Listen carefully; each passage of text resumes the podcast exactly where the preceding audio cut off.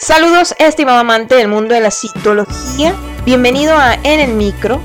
Soy Jessica Figueredo, certificado de locución profesional venezolano número 59140. Recordándote, como siempre, que este es el único podcast que el día de hoy se graba desde Venezuela y mañana se escucha en todos los laboratorios del planeta. Hoy hablaremos sobre el BPH. Bienvenidos a En el Micro, un podcast de Rush Training Center. Ahora, un momento de publicidad. Este mensaje llega a todos ustedes gracias a nuestro patrocinador Rush Training Center. A lo largo de tu vida, tú eres lo que aprendes, lo que compartes, lo que te esfuerzas, lo que sueñas lo que te apasiona, lo que te inspira. CitoRush TC es tu plataforma de educación a distancia, la marca de un citolover de corazón. Sigamos aprendiendo juntos. El virus de papiloma humano o BPH es un virus de ADN, de ácido desoxirribonucleico. Este virus tiene la capacidad de invadir la célula y expresar un cambio citopático bastante evidente, en el que se puede apreciar la formación de una cavidad coilocítica o un coilocito. Es una especie de cavidad que se va a observar en las células epiteliales planas alrededor del núcleo y se va a observar como un vacío a nivel del citoplasma que se va a encontrar alrededor del núcleo celular. Esa es la característica principal de este tipo de virus. Sin embargo, debido a la experiencia en Venezuela, se habla sobre binucleaciones pignóticas que se pueden llegar a encontrar y también puede expresar este tipo de virus es como que si fuera un llamado de atención al momento que tú observas la citología. Binucleaciones de tipo pignótica, que observes también la presencia de hiperkeratosis, de células queratinizadas dentro de ese frotis. También es un llamado de atención en la parte de citología ginecológica, porque esto evidencia que se está formando un reforzamiento en el epitelio del exocervis.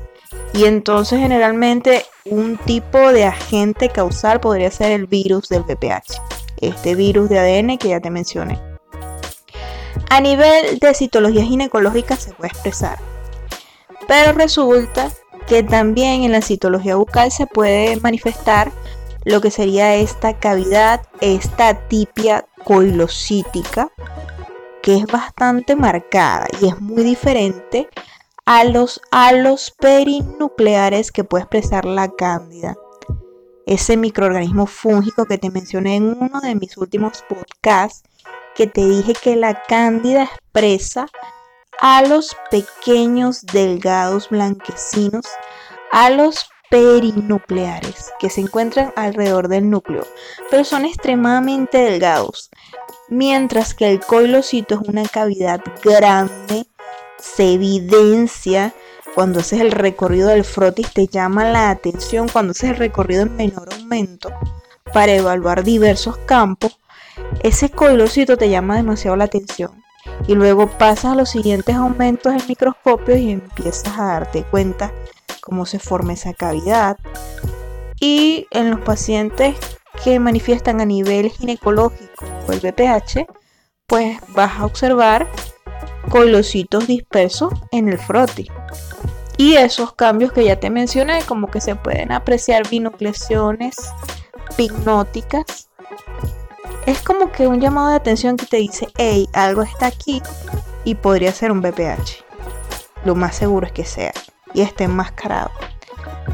Esas binucleaciones pignóticas, esas células que están cargadas de queratina y son anucleadas, ten mucho cuidado con eso porque te puede orientar a nivel citológico. Independientemente de si sea una citología bucal o una citología ginecológica. Sin embargo, el BPH a nivel bucal, según mis amigos que son patólogos orales, me dicen que simplemente con la clínica del paciente ya se puede evidenciar que está presente en la infección, las lesiones son extremadamente evidentes a nivel bucal. Nuevamente hemos llegado al final de tu podcast favorito de En el Micro. Si te ha gustado este episodio, pues ya sabes, compártelo con todos tus amigos. Recuerda que puedes encontrarnos en Google Podcast, Spotify y iTunes. Nuestras redes sociales son CitoRushTC, mi Instagram personal arroba LCDA Jessica y me despido como siempre diciéndote que para aprender citología debes amar la citología. Pero para convertirte en un profesional del mundo del laboratorio clínico, debes ser rápido, analítico y minucioso. Soy Jessica Figueredo y nos escuchamos en una próxima emisión.